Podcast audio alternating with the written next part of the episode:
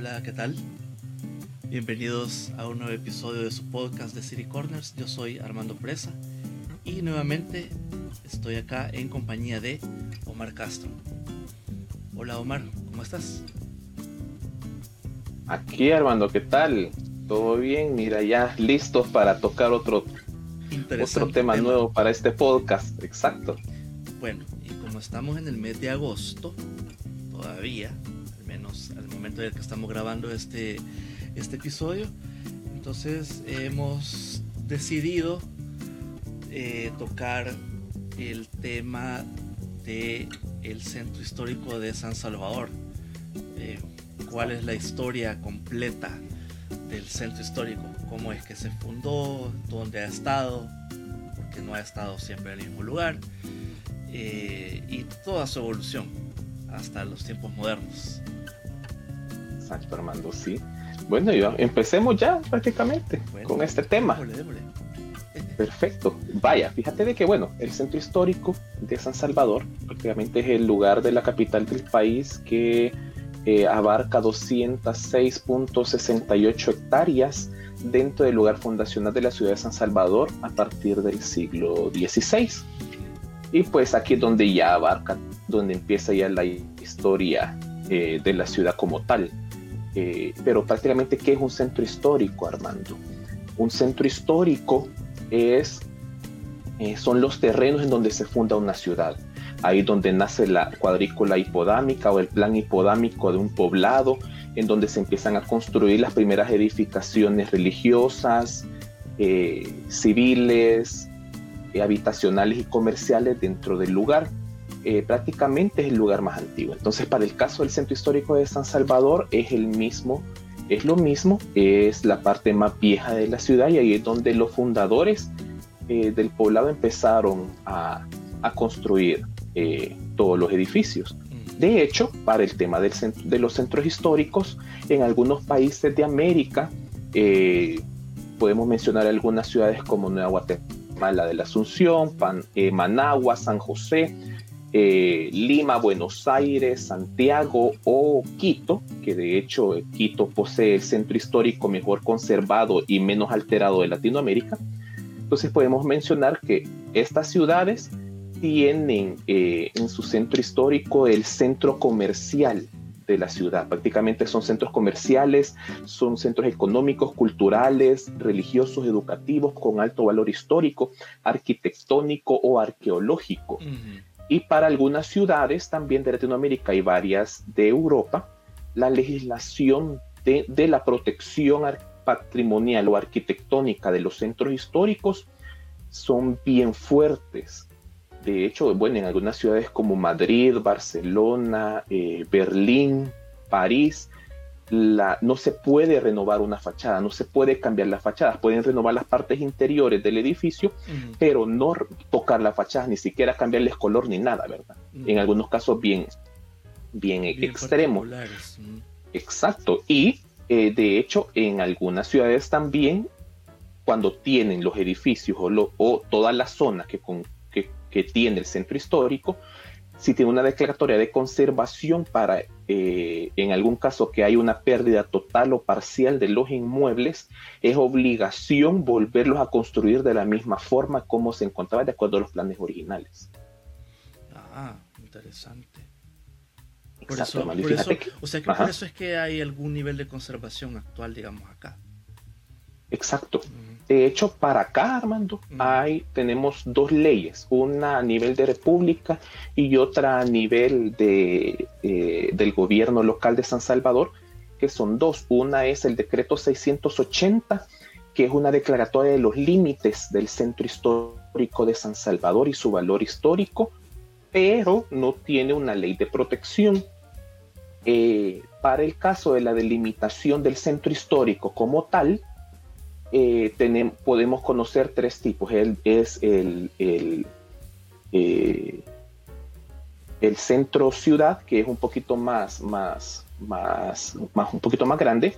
Tenemos el centro consolidado, que es todo el centro histórico como tal, que tiene la división de norte a sur desde eh, la Alameda Juan Pablo II hasta el Boulevard Venezuela o de este a oeste, desde la octava calle hasta la 25 Avenida eh, en, el, en, la zona de los hospitales. Y el microcentro, que es prácticamente un, una parte muy pequeña, son las que incluyen las primeras cuadras en donde empieza la fundación de la ciudad. Ese es por una parte, pero por la parte de, los decretos a nivel eh, de alcaldía municipal de San Salvador está el decreto número 25, que es una ordenanza del patrimonio del centro histórico eh, aprobada el 20 de noviembre de 1996, en donde ahí sí ya estamos hablando de un nivel de conservación más elevado. Eh, ahí es donde ya obligan a los dueños de los edificios a cuidarlos, a tener análisis periódicos con, con cultura, en no tener eh, materiales explosivos dentro de los edificios de la zona, en no, eh, en no realizar eh, actos indecentes, entre otros temas. Entonces, en ese, ese documento es el primer documento en donde ya hablamos de un tipo de conservación patrimonial, que si se está cumpliendo o no, pues ya sería una opinión ya bien específica, ¿verdad? De acuerdo a todo lo que hemos vivido, eh, viendo los, el centro histórico y cómo ha evolucionado en el, en el pasado y en el futuro, ¿verdad? Ok, excelente. Bueno, eso es un, un, poquito teórico, digamos, de cómo es que ahorita está conformada la parte del centro histórico, qué es y por qué le llamamos centro histórico.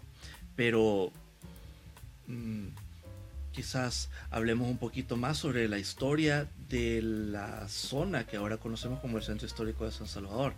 ¿Cómo, cómo es que se funda o, en, qué punto de la historia aparece eh, el primer asentamiento de lo que ahora conocemos como San Salvador o como el Centro Histórico de San Salvador?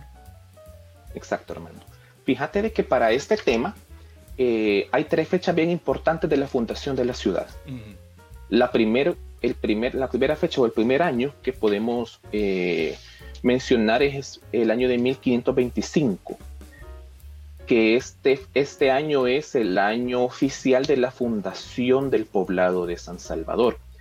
Esta, esta fecha, 1525, es el momento en donde eh, durante la época de la colonia, eh, el fundad, la funda, se le da la tarea a Gonzalo de Alvarado, que era el hermano de don Pedro de Alvarado, que es el descubridor y el conquistador de toda Centroamérica.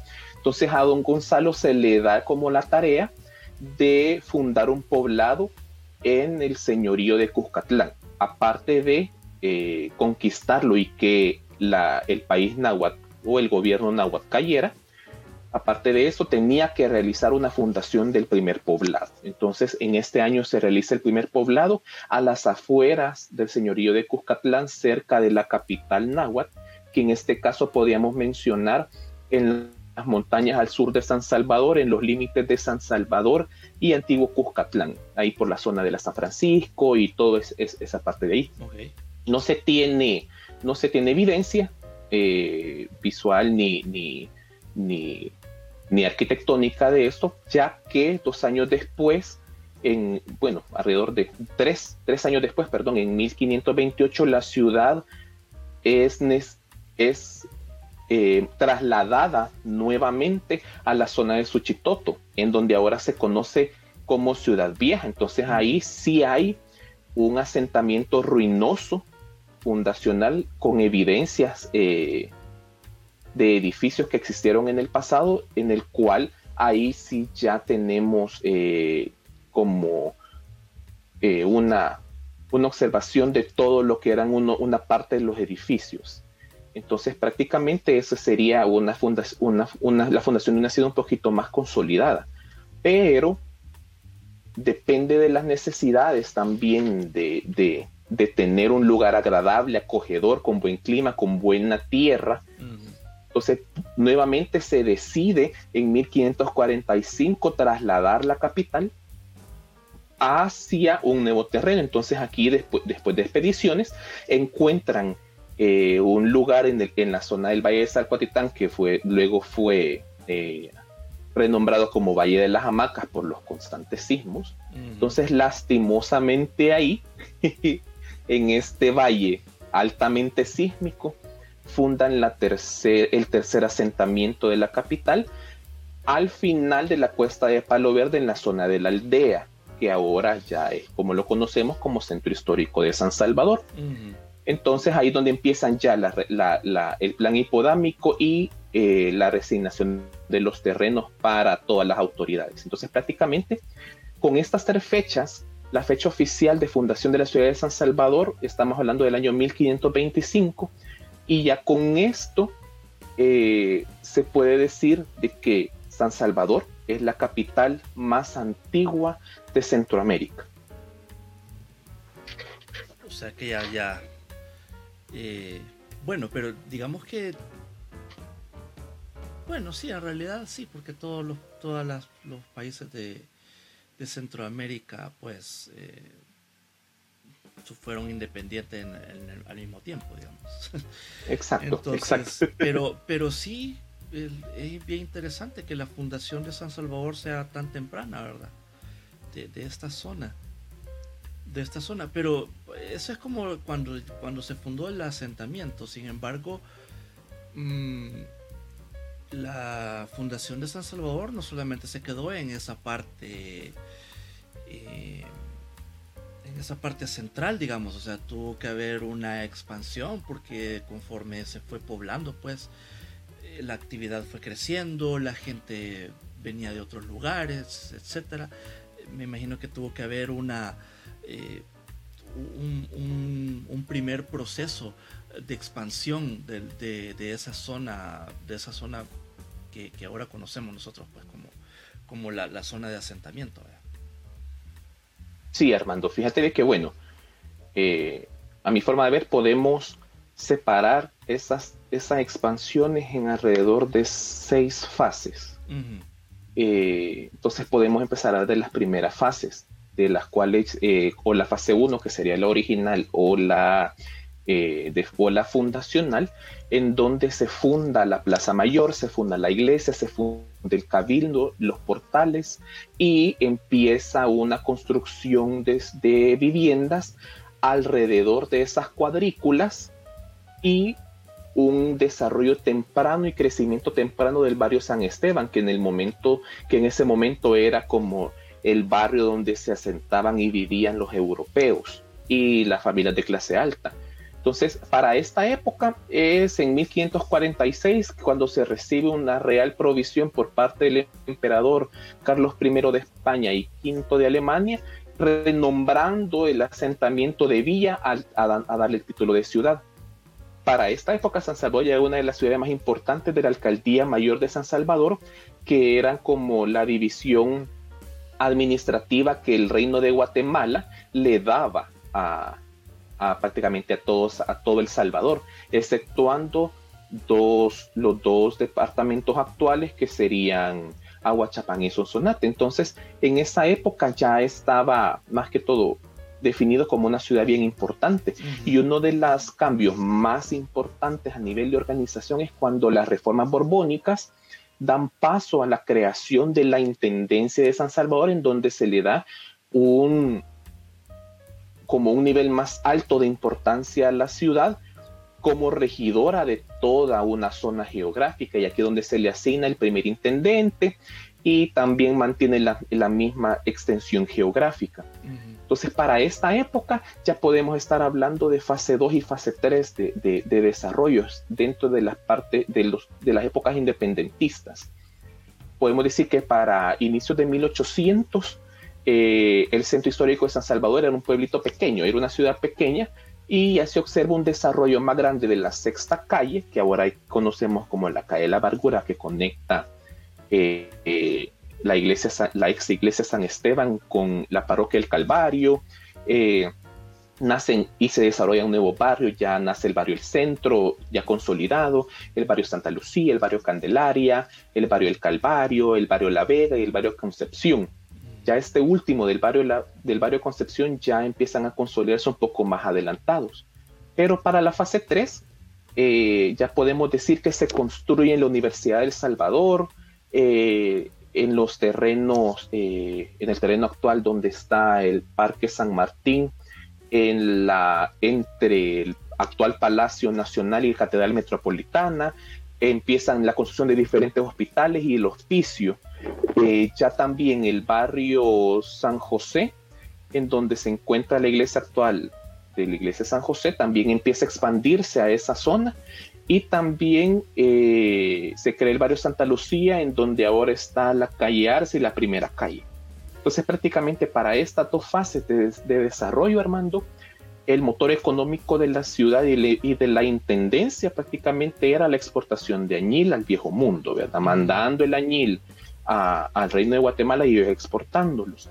En esta época es donde San Salvador tiene un reconocimiento a nivel regional como el lugar en donde se llevó a cabo los primeros movimientos independentistas, en donde según las historias comenta, eh, el, nuestro, el padre de la patria, eh, eh, el padre Delgado, toca las campanas de la iglesia, la merced en señal de independencia, ¿verdad? Aunque en algunas historias dicen de que eso no ha sido verdad, sino que fue una... Eh, las campanas que sonaron fueron las del cabildo, pero sería, eso prácticamente sería como otro tema aparte. Pero para nosotros, en este momento, sí tenemos reconocimiento de que el 5 de noviembre en el campanario de, la, de, la, de la iglesia de la Merced, esa madrugada fue tocada las campanas en esa época. Y pues ahí vamos a, y ahí comenzamos, hermano, también con, otras, con otra fase también, ya un poquito más adelantada la época, ya una fase eh, republicana, podríamos decirle, eh, de 1895 hasta 1900 1915, en donde empieza a verse un desarrollo más grande de la ciudad, Armando. Empiezan las bonanzas económicas con los precios del café, se construye el primer Palacio Nacional, se amplía la Universidad del Salvador, eh, eh, también alrededor de 1887 se empieza la construcción de la segunda catedral de San Salvador en el predio actual donde antes estaba el convento de Santo Domingo. Eh, el Hospital Rosales se construye de lámina troquelada proveniente de Bélgica y prácticamente es el edificio hospitalario más moderno y más equipado de Centroamérica para la su fecha de, inauguración el 13 de julio de 1902. Eh, también eh, se empiezan a construir el Palacio Nacional, la iglesia Sagrado Corazón, que fue auspiciado por la primera dama, doña Concha de Regalado, que ese edificio todavía sigue inconcluso, todavía está en un periodo de, construcción continua. Y pues en esa época también es donde se apertura para la vivienda privada el, edificio la casa que ahora se conoce como el primer rascacielos de Centroamérica, que fue la Casa Ambrogi, mm. eh, que fue eh, la casa de habitación del, señor Arturo Ambrioghi, eh, de cuatro niveles, inaugurada en 1885, Armando. Ok. Bonito, ¿verdad? Mucha, mucha, muchos lugares. Eh, bueno, hablando de la Casa Ambrogi, la Casa Ambrogi pues ya lamentablemente eh, ya, no, ya no existe y era un lugar de, mucha importancia histórica. de la misma manera, así hay algunos algunos, algunas edificaciones que, que, son de esa, de esa época de finales del siglo XIX, digamos, principios del siglo XX, que, ya no están. Eh, por ejemplo, eh, el Teatro Nacional, el que conocemos, el conocemos actualmente no es el mismo del que estamos hablando eh, de esta época. Mm, de igual manera, pues la catedral Metropolitana, la Iglesia del Rosario, eh, entre, otros eh, edificios y, e instituciones, digamos, que estaban en, en, esa zona. Exacto, Armando. Fíjate que bien interesante porque de esos edificios que vos mencionas, diferentes eh, eventos en la ciudad eh, dieron pie a de que esos edificios desaparecieran. Por ejemplo, diferentes terremotos, incendios. Eh, el ejemplo, uno de los ejemplos más grandes son la, antigua iglesia Rosario y el, y, el palacio arzobispal también que existía ahí. Eh, la antigua casa presidencial en donde ahora se encuentra el Cine Libertad. El antiguo cabildo que ahora es la Plaza de los Relojeros la Universidad del Salvador, que también ya no existe ahí. Y para el caso de la Casa Ambrioji, fíjate que es un tema que, es bien interesante porque esta casa logró eh, sobrevivir al, al, terremoto del 86, pero por descuido de las autoridades o descuido de los dueños, esta casa a finales de, 1990 eh, sufrió un incendio que la, destruyó, por completo. Exacto, entonces ahora es donde tenemos el, punto de buses de, varias rutas que van de San Marcos y todo pegado a, a, donde ahora es el, el, cine Apolo. Ah, correcto. Exacto. Sí, lamentable, lamentable. Pero eh, bueno, creo que igual eh, los, el tiempo avanza eh, y San Salvador todavía con, es una, es una ciudad que se mantiene en, evolución eh, constante, Omar. Exacto. Hubo, hubo mucha, mucho desarrollo en la época de la República Cafetalera y demás, eh, eh, a, finales del siglo XIX, principios del siglo XX. Sin embargo, mm, la cara, digamos, arquitectónica de San Salvador empieza a crecer hacia la modernidad, que ahora conocemos quizás como, como un estilo arquitectónico como más contemporáneo, pero en aquel entonces era algo moderno, algo nuevo. Que creo que estamos hablando quizás de 1940 en adelante, a, 1970, a finales de los 70 por ahí. Exacto, Armando. Fíjate que para esa época podemos poner una fecha prácticamente el año de 1985, a partir del de 1915 al 85. En esa época, exactamente sucede un evento bien importante, el terremoto de San Salvador por las erupciones volcánicas del volcán. Entonces, en ese momento, la ciudad cambia su cara eh, para convertirse ya en una ciudad moderna, como tú lo comentabas, y aquí es donde empiezan a nacer varios barrios, empiezan a expandirse más la ciudad. De hecho, en esa época, Armando, eh, San Salvador logra sobrepasar el río Selguate hasta llegar a San Jacinto. Y ahí eh, eh, el poblado de San Jacinto lo logran absorber como un barrio. También los barrios Santanita, San Jacinto, que lo habíamos comentado, y La Rábida, empiezan a haber construcciones de clase media y empieza la expansión de la ciudad de San Salvador hacia la avenida Roosevelt o la doble vía que antes se llamaba, que llegaba hasta la Cruzaría, que ahora es Salvador del Mundo. Pero para el caso del centro histórico de San Salvador, eh, hay un punto de quiebre bien importante, que para mí es la época de esplendor máxima del centro histórico. Es cuando el centro histórico brilla y se vuelve, empieza a construirse una ciudad cosmopolita, una ciudad nueva, una ciudad eh, ser, acercándose a la apariencia del primer mundo. Y aquí es donde aparecen dos personalidades eh, que le dan vuelta a la, al, o le dan un giro de tuerca a la, a, la, a la, cara del centro histórico de San Salvador. Estas dos personas son eh, el arquitecto Ernesto de Sola y el arquitecto Armando Sol. Eh, estos arquitectos fueron eh, fueron, estudiaron arquitectura en el extranjero y fueron certificados aquí en, en, la Universidad de El Salvador.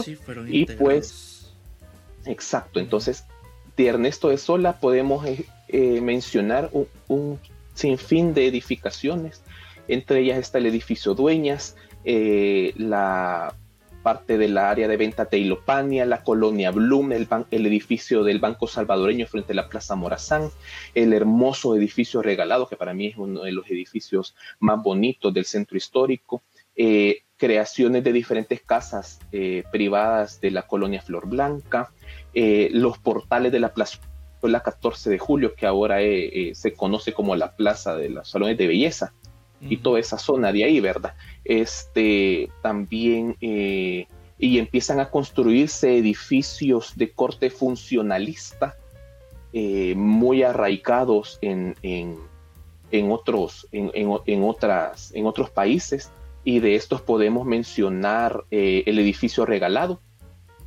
el edificio central, el edificio comercial, que de hecho el edificio regalado y el edificio central ya no existen, eh, el hospital de maternidad, el edificio de la IBM, los almacenes Europa, el edificio Magaña y el edificio Pompeya, eh, que ahora es, eh, o, que se le, conoce más que todo como Salandra.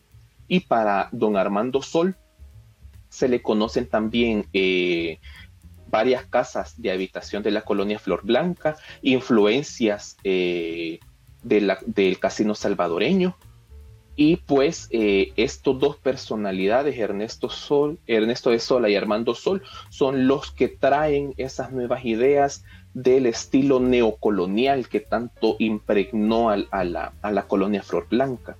También Armando es de, eh, estos dos, estas dos personalidades también eh, traen diferentes estilos arquitectónicos, no solo los funcionalistas, sino que también eh, traen otros, otros eh, estilos arquitectónicos muy importantes.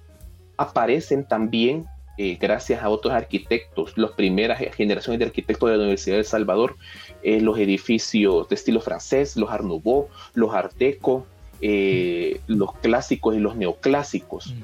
y aquí es donde empieza el movimiento moderno hacerse un poquito más fuerte.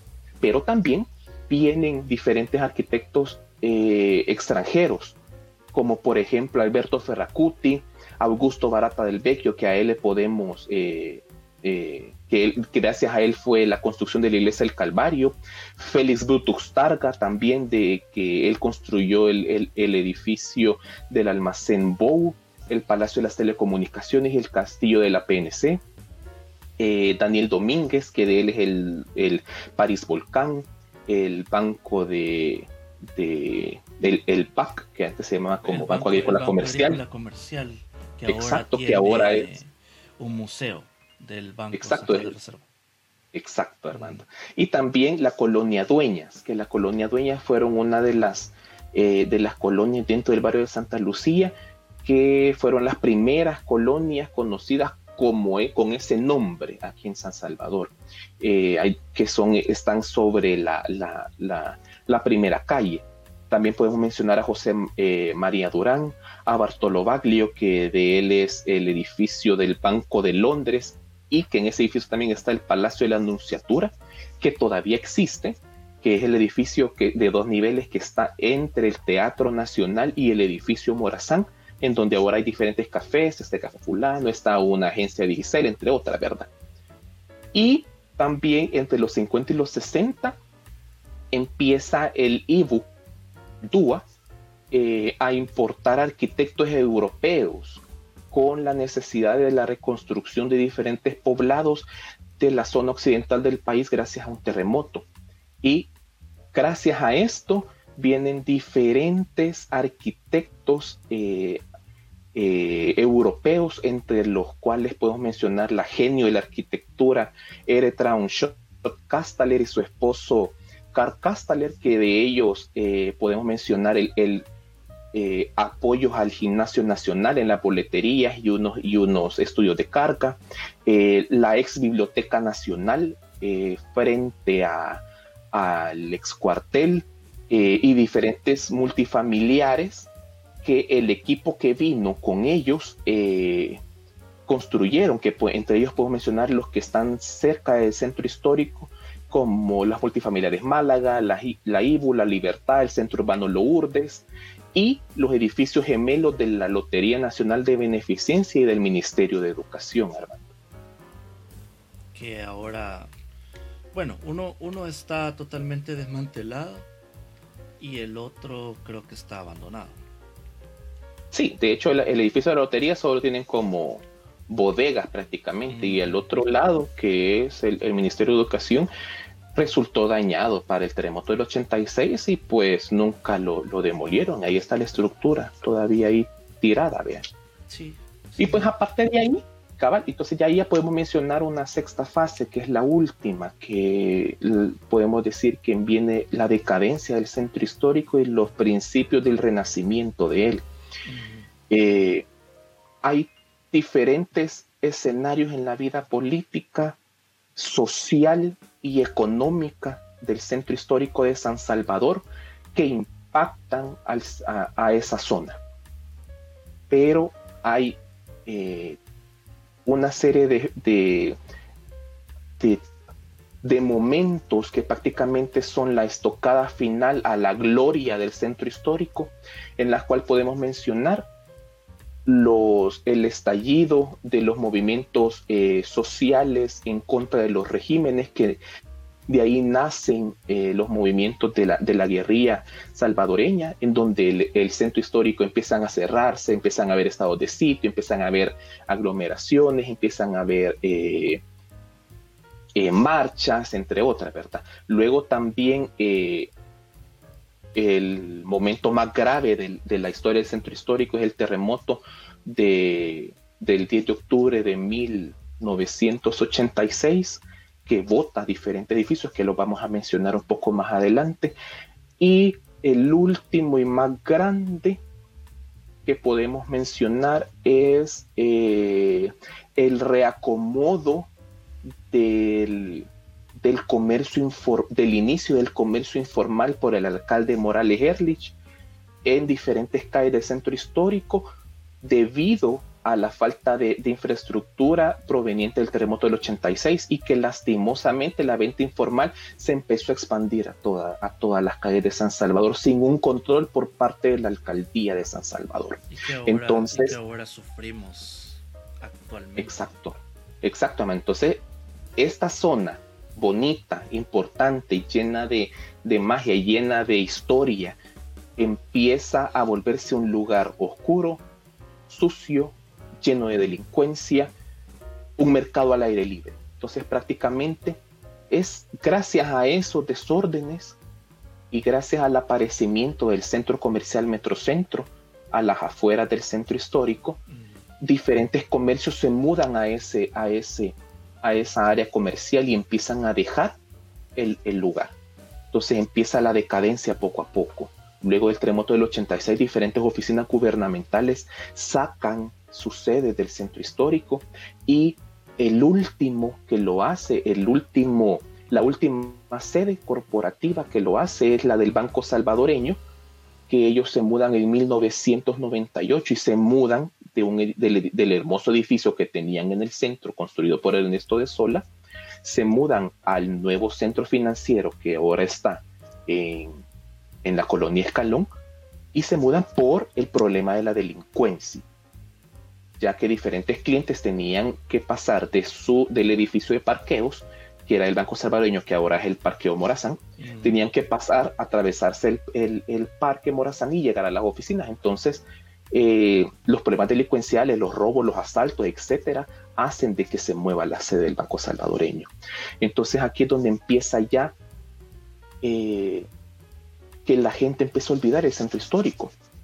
La gente, hay gente que ni conoce el centro histórico y hay gente que, que, ha, nacido de los 90 en adelante, que antes del plan de recuperación eh, que ha hecho, que se, que se hizo hace, hace unos años atrás, no conocía ni siquiera el centro histórico. Entonces el centro histórico se borra del mapa de, de, de los capitalinos. Y también empieza ese movimiento de olvidarse del centro histórico, otras, otras fugas de capital comercial eh, como el cierre de operaciones de Siman Centro, el cierre de operaciones de, de, Kismet Centro por eh, la quiebra que, tuvieron, mm. Y, entre otros, ¿verdad? Entonces, a nivel edilicio, podemos mencionar, Armando, de que eh, a partir de los 90, poco o nada se hizo para lograr rescatar el centro histórico podemos mencionar diferentes eh, eh, eh, alcaldes de San Salvador, como por ejemplo el alcalde Valiente y el alcalde Calderón Sol, que hicieron algunas cosas, pero no hicieron muchas. En esa época sí se realizó el, decreto que, comentamos anteriormente, que fue la declaratoria de patrimonio del centro histórico.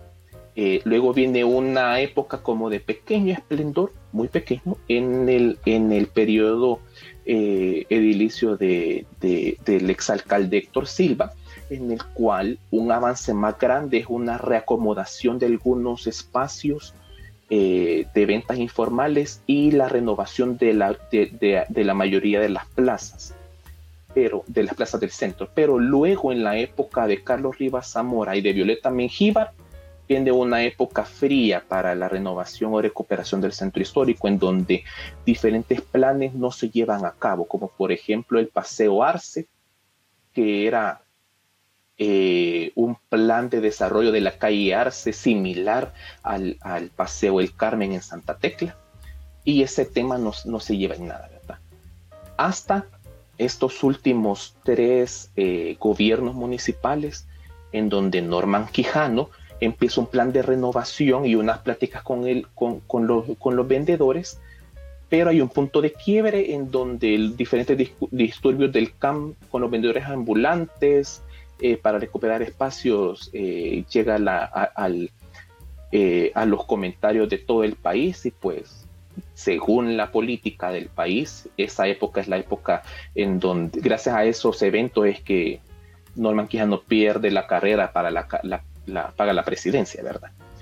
En esta época del gobierno de Norman Quijano podemos mencionar también otro momento que para mí a título personal es uno de los momentos más tristes a nivel de pérdida material en el centro histórico, que es la destrucción del mural de Catedral a la Armonía de mi pueblo, el mal la mal llamada Toallona y la Sal, eh, el, del autor Fernando York, que luego de 14 años de haberse eh, inaugurado, eh, el arzobispo alude que las cerámicas están a punto de caerse, que tenía símbolos masones y que la familia York se estaba enriqueciendo con la fama, ¿verdad? Hasta el momento se desconoce si la iglesia realizaba algún tipo de mantenimiento al mural. para esta parte también hay una serie de, puntos a favor y en contra de que qué bien que le hayan quitado y otros que no, que no le hayan quitado, pero ya es parte de una opinión bien personal de toda la gente, ¿verdad? Que alguna gente no le gustaba y a otra gente sí le gustaba, que le daba carácter y le daba personalidad al edificio, Pero después de esto viene eh, el gobierno municipal de Nayib Bukele y finalmente el centro histórico empieza una renovación desde sus cenizas y el microcentro de San Salvador empieza eh, el plan de reordenamiento y de remodelación. Y finalmente tenemos la iluminación arquitectónica de los edificios de catedral, el palacio y el teatro, eh, eh, la renovación de las, de las vías circundantes a esta zona, volviéndose peatonal varias calles alrededor de la Plaza Libertad, la Plaza Gerardo Barrios y la Morazán. Y gracias a esta a estos momentos es donde nuevamente el centro histórico florece.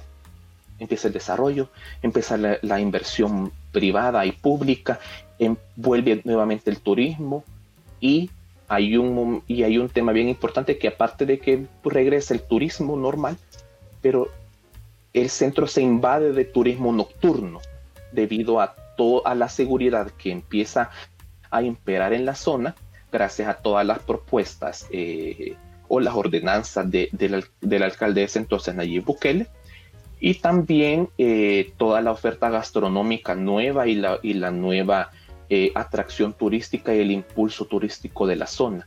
Entonces, este prácticamente fue a, mi, a, a, título personal una de las mejores inversiones que se le han dado a, a la ciudad de San Salvador, porque prácticamente se volvió a recuperar el espacio perdido y se le entregó a la ciudadanía. Recordemos que el centro histórico, por ser un, de, carácter patrimonio eh, arquitectónico, es literalmente un museo al aire libre. Todas estas influencias que hemos hablado anteriormente en esta plática eh, son gracias a todos los movimientos y todas las construcciones históricas que han habido aquí y toda la historia en general que se ha construido en el centro.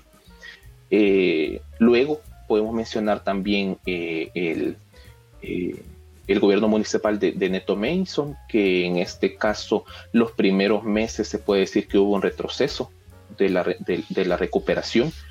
Hubieron reportes de plazas oscuras, de suciedad, de regreso de las ventas informales. De hecho, hasta el momento todavía impera, antes del, del tema de la pandemia, imperaba la suciedad en el centro histórico y la aparición de diferentes ventas ambulantes que le quitaban nuevamente todo el esplendor que se había recuperado. Y ahí es donde viene la fase 2, en donde la fase 2 empiezan a, realizar un plan para expandir las renovaciones y la recuperación hasta la zona de Simán Centro y hasta el parque, eh, el parque San José o la Plaza San José. Eh, se empieza a construir el mercado Ula Ula, que hasta este momento empieza, todavía sigue construyéndose, pero un momento, pero algo más pausado por el tema de la pandemia y todo eso. Y por ese tema también es que ya no ha avanzado, ¿verdad?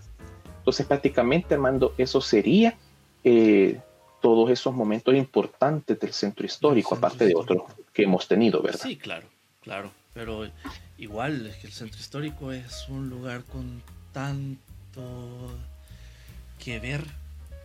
Eh, en realidad, eh, personalmente, a mí me parece que, que el centro histórico de San Salvador es un lugar al que todos tenemos que ir. No solamente por el hecho de llegar y ver las plazas bonitas, porque eso es muy bonito y turísticamente es bastante atractivo.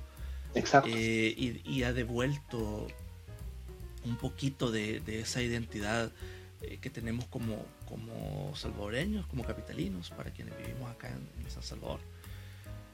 Pero en realidad hay muchísimas joyas arquitectónicas que están escondidas entre, entre ese eh, bullicio y ese desorden eh, de comercio informal que todavía está apoderado de, muchas de las, de las calles de, la, de, la, de la ciudad capital. Eh, pero sí, o sea, hay muchísimo, muchísimo que hablar al respecto del centro histórico. Eh, hay un montón de, edificios importantes que, ah, que, ahora ya no, ya no tienen esa vistosidad por lo mismo que hablamos del desorden. esperemos que, las, las siguientes administraciones edilicias pues tomen más seriedad aún de la que ya se está tomando para, para darle en realidad la, cara que, merece el centro histórico de San Salvador. Exacto, Armando. Sí, de hecho sí, prácticamente este tema sería un tema de importancia eh, a nivel nacional, a nivel político y a nivel social prácticamente el rescate del centro histórico debería de ser una de las principales banderas para, un, eh, para una reelección o para la, una, una, elección de un alcalde o alcaldesa de San Salvador. Es, sería, tendría que ser prácticamente la pieza, eh, la pieza importante dentro de su plan de gobierno, porque estamos recuperando prácticamente la historia de nosotros, lo que en realidad somos como capitalinos, lo que en realidad somos como salvadoreños. Aparte de todo lo que se ha perdido en los diferentes terremotos eh, que han asolado San Salvador, mm. han sobrevivido algunos edificios bonitos y otros que deben de ser recuperados al 100%, hermano. Sí, no, incluso eh, eh, edificaciones que están en ruinas, digamos igual se puede, se puede hacer algo para que sus estructuras se mantengan, aunque eh, no sean habitables o no se restauren, etcétera. Eh, por ejemplo, hablábamos del, edificio, de los edificios gemelos. Eh, el que está totalmente desmantelado, a pesar de que no, no se no se ve su, belleza porque ya no están aquellos detalles, pero la, estructura te da muchas ideas de cómo pudo ser. Exacto. pero está muy descuidado, de hecho incluso hasta árboles crecen en, sus niveles, eh, lo mismo pasa en algunos otros edificios eh, que, están abandonados y que lamentablemente pues eh, no, no, quizás por ser edificaciones privadas también no, no, hay, una, no hay una voluntad ¿verdad? Para, para mantenerlos o para tenerlos en algún estado que pueda ser apreciado de mejor manera. Exacto. Sí, Amado, de hecho, prácticamente todos esos problemas eh, visuales, que podemos decirlo, visuales o, de infraestructura, fueron gracias al, descuido luego del terremoto del 86. Eh, lastimosamente ese terremoto, el, el, terremoto del 10 de octubre, no borró la cara cosmopolita que tenía San Salvador, pues, y de hecho también podemos hablar de aquí hasta lejos de todas las joyas arquitectónicas que se perdieron. O sea, un terremoto tan pequeño, de alrededor de 5.7 Richter, pero 9 de Mercalli, prácticamente destruye todas las edificaciones y podemos mencionar un listado como el eh, el edificio Dueña, el edificio comercial, la nueva biblioteca, el gran hotel, el casino salvadoreño, la iglesia La Merced eh, y la, el punto rojo del, edificio Rubén Darío. Vean que este es un ejemplo también de, de que la, el interés público-privado en las edificaciones del centro histórico no han sido tomados seriamente. Y este ejemplo del Rubén Darío es bien importante, que después del terremoto, que hubo en, San en, bueno, en, El Salvador el 3 de mayo del 65, el edificio había quedado ya con daños en su, infraestructura, en su estructura y que tenía que ser o demolido o eh, reparado seriamente y lo único que se le hizo fue una reparación estética. Ahí está de que la gente comentaba de que en, su en las oficinas privadas que habían ahí tenían que ponerle piedras a los escritorios para que no se balancearan, vea. Mm. Y pues ahí está que el terremoto la terminó de botar y un edificio de cinco niveles prácticamente quedó reducido a dos niveles con el saldo rojo de la pérdida de 500 personas. Entonces prácticamente esos temas deben de ser de suma importancia para la, inversión pública y privada de la zona, para tener una infraestructura de calidad y que vuelva otra vez a poblarse el centro histórico. Bonito sería de que empezaran a renovar edificios eh, que fueron como edificio regalado, eh, otros edificios en la calle Arce, eh, para convertirlos en museos, en viviendas, construcciones de nuevas edificaciones que vuelvan a engalanar esa área, que regrese el carácter habitacional de la clase baja o media de la población al centro histórico y que se convierta en seguro, bonito fuera. Pero esperemos de que en algún momento eso, eso pase, ¿verdad? Sí, que vuelva a, su esplendor eh, de, antaño. En realidad, insisto, el centro histórico para mí es un, lugar que tiene mucho de que, de que hablar y de que ver. Eh, incluso hay joyas gastronómicas por todo el, por todo el centro histórico. Eh, entre otro tipo de, de, cosas que, que, uno se puede encontrar solamente por eh, deambular por, las calles eh, que, lo, que lo componen. Pero bueno, creo que hemos hablado, esta vez hemos hablado bastante, Omar. Sí, mira, hemos abarcado un montón de información. Y un montón de cosas. se queda súper corto, pero bueno, hemos tratado la manera de, condensarlo para todos ustedes, para para el, deleite de ustedes y de, tener un poquito más de conocimiento de por qué nuestro centro histórico es como es. Y bueno, como siempre, invitándolos a que nos comenten. Nos, encanta leer sobre, sobre qué opinan de, los temas que tocamos acá en, en nuestro podcast y en todas nuestras publicaciones que hacemos en todas nuestras redes sociales. Exacto, si esperamos sus comentarios también, eh, la visita a todas nuestras redes y nuestro canal de YouTube también para conocer un poquito más de nuestra historia, de nuestras calles, de recorrer, de ir caminando y pues ahí agradeciéndole también por el tiempo eh, para apreciar este, este trabajo que, que, tenemos como City. Así es. Así que bueno, con esa invitación que ya Omar les ha hecho para que estén siempre pendientes de nuestras publicaciones, nos vamos despidiendo de este episodio del podcast de City Corners. Yo soy Armando Presa, en compañía de Omar Castro, y nos vemos hasta la próxima. Muchas gracias, feliz.